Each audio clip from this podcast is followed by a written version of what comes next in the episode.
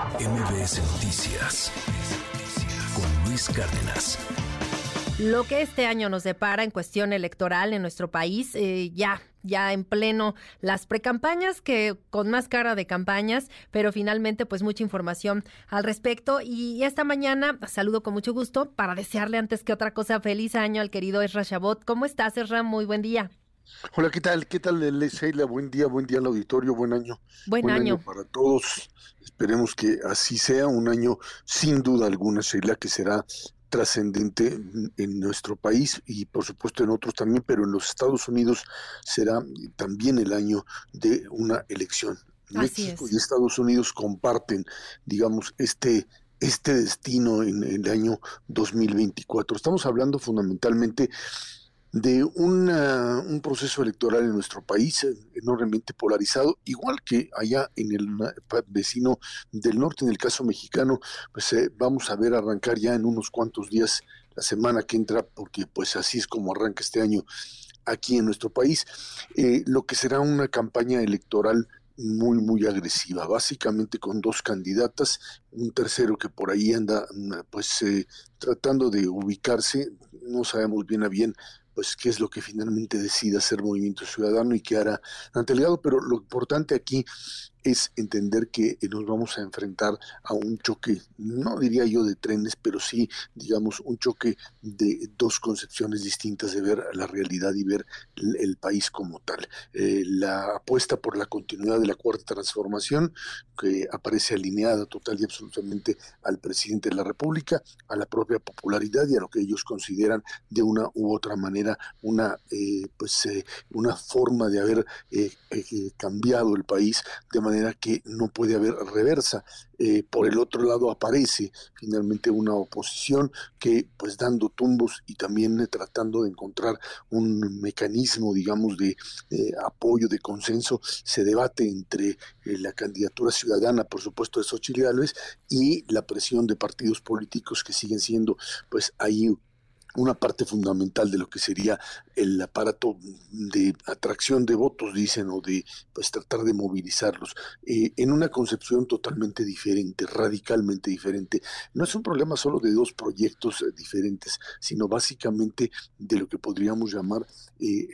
la, la apuesta por la continuidad frente a la apuesta con una ruptura, una ruptura frente a lo que hoy tenemos, frente a lo que hoy existe como apuesta de la cuarta transformación, de este modelo de reconstrucción del nacionalismo revolucionario y de rechazo a los, lo que pues se denomina neoliberalismo y que de una u otra forma representó para México esta apuesta por la apertura, por instituciones, por eh, un eh, elemento económico, digamos, de equilibrios que incluso el propio gobierno ha tratado de mantener y que en este año pues hay ahí claroscuros con respecto a la posibilidad de que esto se sostenga debido al endeudamiento y a los pocos ingresos del mismo gobierno. Ahí están dos grandes apuestas que la ciudadanía mexicana estará apostando y que de alguna manera pues eh, también eh, van a trascender eh, ya una vez que el resultado se dé a conocer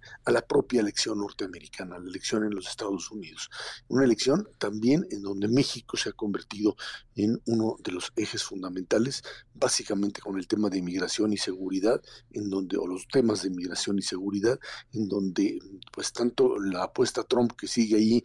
pues en, el, en el hilo de la legalidad o de la ilegalidad, dirían algunos, veremos si esto también finalmente se define en la propia Suprema Corte de Justicia de la Nación de los Estados Unidos y eh, la continuidad de un gobierno como el de Biden, que más allá de sus éxitos en términos económicos y de haber evitado una recesión el año pasado, pues trataré de hacerlo durante este Sheila, pero que mm, pues eh, con una figura de Biden que tanto por el tema de la edad, no es que Trump también esté muy joven, pero el tema de la edad y el tema digamos de lo que podríamos llamar la capacidad de gobernar, de un gobernante de ejercer el mando por otros cuatro años más con las características tanto de edad como de proyecto del propio Biden, pues ponen en dicho la eh, capacidad o la posibilidad de que los demócratas puedan refrendar la propia la propia presidencia. Eh, estamos ante, eh, ante un fenómeno similar, dos apuestas que son apuestas de definición de lo que será la nación o el, Estado norteamericano y mexicano respectivamente en los Estados Unidos. Allá de la misma forma, un Trump que terminaría siendo para México un problema gravísimo, dado la pues animadversión, no solo eso, sino la apuesta proteccionista reforzada en una segunda, en una segunda versión que sin duda dañaría lo que hasta ahora pues pudimos eh, ver como el, el, el, salvavidas de la economía mexicana, que fue finalmente el crecimiento de los Estados Unidos y la reconstrucción o recomposición de muchos factores económicos, eh, pues hechos pedazos por el propio Trump. Pero bueno, ahí está la apuesta. Es una apuesta por la transformación, sí, pero también por lo que podríamos llamar un cambio profundo en cada una de las dos opciones como tal. Eso es lo que van a definir, Sheila, este año, este 2024, México y Estados Unidos, que va a cambiar pues por un lado la, propia fisonomía de los países, pero también lo que sería para una región como la de Norteamérica o eh, un afianzamiento de un modelo liberal diría yo, de eh, desarrollo basado en instituciones y en el apego al Estado de Derecho o pues la apuesta por un retroceso en términos de otra vez modelos autocráticos, modelos cerrados que tratan de pues, reivindicar un pasado e incluso un presente que simplemente no, no ha sido el mejor para muchos, para muchos ciudadanos de esos países, pero que sigue siendo muy popular a pesar de eh, eh, lo que ha sucedido. Estamos ante un modelo totalmente diferente de, de eh, digamos, de, entender a la propia sociedad. Las encuestas no son, son pues, fotografías del momento, parece que son fotografías mal tomadas, porque hoy la respuesta va en otro sentido, en un sentido a veces pues contrario incluso a sus propios intereses, pero que pues vota ya a, partir de realidades diferentes, de consideraciones distintas. Un mundo muy complejo, un mundo que pues está en muchos lugares al borde del precipicio con eh, situaciones muy muy graves tanto en el Medio Oriente fundamentalmente en el Medio Oriente y en Ucrania con la continuación de la guerra de la invasión rusa que ponen pues otra vez al planeta al, al, borde de un conflicto regional y muchos dicen un conflicto que podría rebasar incluso todas estas zonas donde se ha ejercido. Un 2024 que esperemos pues eh, nos dé buenos resultados y de marcha atrás a lo que vivimos en el 23 como pues finales yo diría catastróficos que nadie quiere nadie quiere apostar por ellos.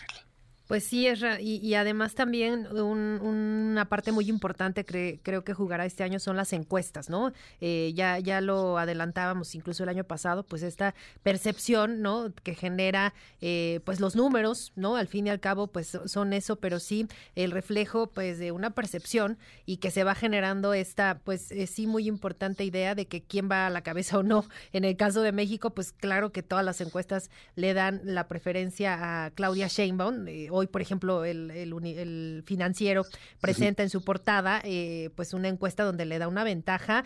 pues de 22 puntos, ¿no? Este, sobre, sobre Xochil Gálvez, porque Claudia eh, tiene 52% de, de preferencia y Xochitl eh, 30%, ¿no? Ya está muy marcada diferencia, pues que da esta percepción de que pues ya es muy difícil, ¿no? Quizá para, para Xochitl llegar, alcanzarla, pero pues nada está escrito. Mira, eh, volvemos otra vez al tema de si las encuestas han sido fotografías bien tomadas. No dudo en muchas ocasiones, como la empresa que trabaja para el financiero, que son empresas honestas, son empresas serias y no esto que pues también vimos en muchos procesos electorales, empezar a hacer aparecer eh, en, encuestas con grandes eh, eh, diferencias, pero que son encuestas que simplemente o son pagadas o son, o sea, son inventos para tratar de imponer una tendencia en la población. Esa es una, una parte. La otra es que pues hemos visto tanto en México como en el mundo grandes errores por parte de empresas encuestadoras que de una o de otra manera pues lo que hacen es eh, repetir una y otra vez que algo está pasando en el electorado. No quiero decir que no exista esta eh, tendencia favorable a Claudia Sheinbaum como eh, candidata preferida de la ciudadanía en este momento, pero sí lo que estamos ante lo que estamos es ante un fenómeno que de una u otra forma lo que te dice es que hay, hay segmentos a los cuales el propio, el propio encuestador no llega o no tiene la capacidad de identificar. Nos sucedió el año pasado con distintas elecciones en donde simplemente el, eh, el, pronóstico que, daban estas empresas encuestadoras no, no se produjo. y creo que esto es importante eh, hacer entender. Hay que identificar claramente, claramente lo que son empresas que han tenido errores en la, en la apreciación y que son, insisto, fotografías del momento a lo que es esta idea de que la encuesta termina ya por definir una realidad que de repente pues resulta que en el momento de la elección eh, esto cambia sustancialmente. No puede uno suponer que la democracia o las democracias pueden basarse en encuestas. En México hemos llegado, digamos, a los extremos de convertir las encuestas en mecanismos para elegir incluso eh, candidatos eh, sustituyendo procesos de participación ciudadana por esta idea de que las encuestas me pueden decir todo y en ese sentido pues la manipulación de las mismas o simplemente el error constante en cada una de ellas termina por convertirlas en instrumentos adecuados. No quiere decir que la, la, campaña esté definida, lo que sí quiere decir, y creo que esta sí es una percepción muy clara, es que eh, una, un, Estado mexicano, una sociedad mexicana eh, que ha terminado por aceptar y por, por ver con buenos ojos lo que representa el, la política de gobierno, llamémosla asistencialista o no, pero que eh, ha logrado mantener equilibrios económicos e incluso un crecimiento, decía yo, básicamente eh, pues, en, función de lo que podríamos denominar esta este modelo neoliberal del Tratado de Libre Comercio. Cumplimos ya eh, décadas de haberlo aplicado, incluso con su modificación en el TEMEC, y que sirve como un mecanismo de inserción en la economía norteamericana. Si uno se voltea a ver lo que hoy eh, sucede, digamos, en, en, el, ámbito eh, económico, uno ve que en la economía mexicana pues gracias a este crecimiento de los Estados Unidos, México logró el año pasado lograr un crecimiento mayor al 3%, y esto te dice algo importante. Pero bueno, esto eh, está en función, o platicábamos con respecto al tema de encuestas, si la variable económica es suficiente para decirte, pues ahí está el resultado, como hay un buen resultado económico en los últimos años para algunos sectores, eh, esto te define una, un, voto. Y creo que no, el voto cada vez ha sido mucho mucho más complicado de definir o de, de entender y creo en ese sentido que eh, pues nada está dicho, aunque sí lo que queda claro es que hay una percepción positiva para buena parte de la población mexicana sobre lo que ha representado esta opción de gobierno, al menos en los últimos años, y bueno, pues ahí está la participación incluso del propio presidente, que en contra de toda legalidad sigue siendo parte fundamental del proceso electoral y lo seguirá siendo en las actuales circunstancias.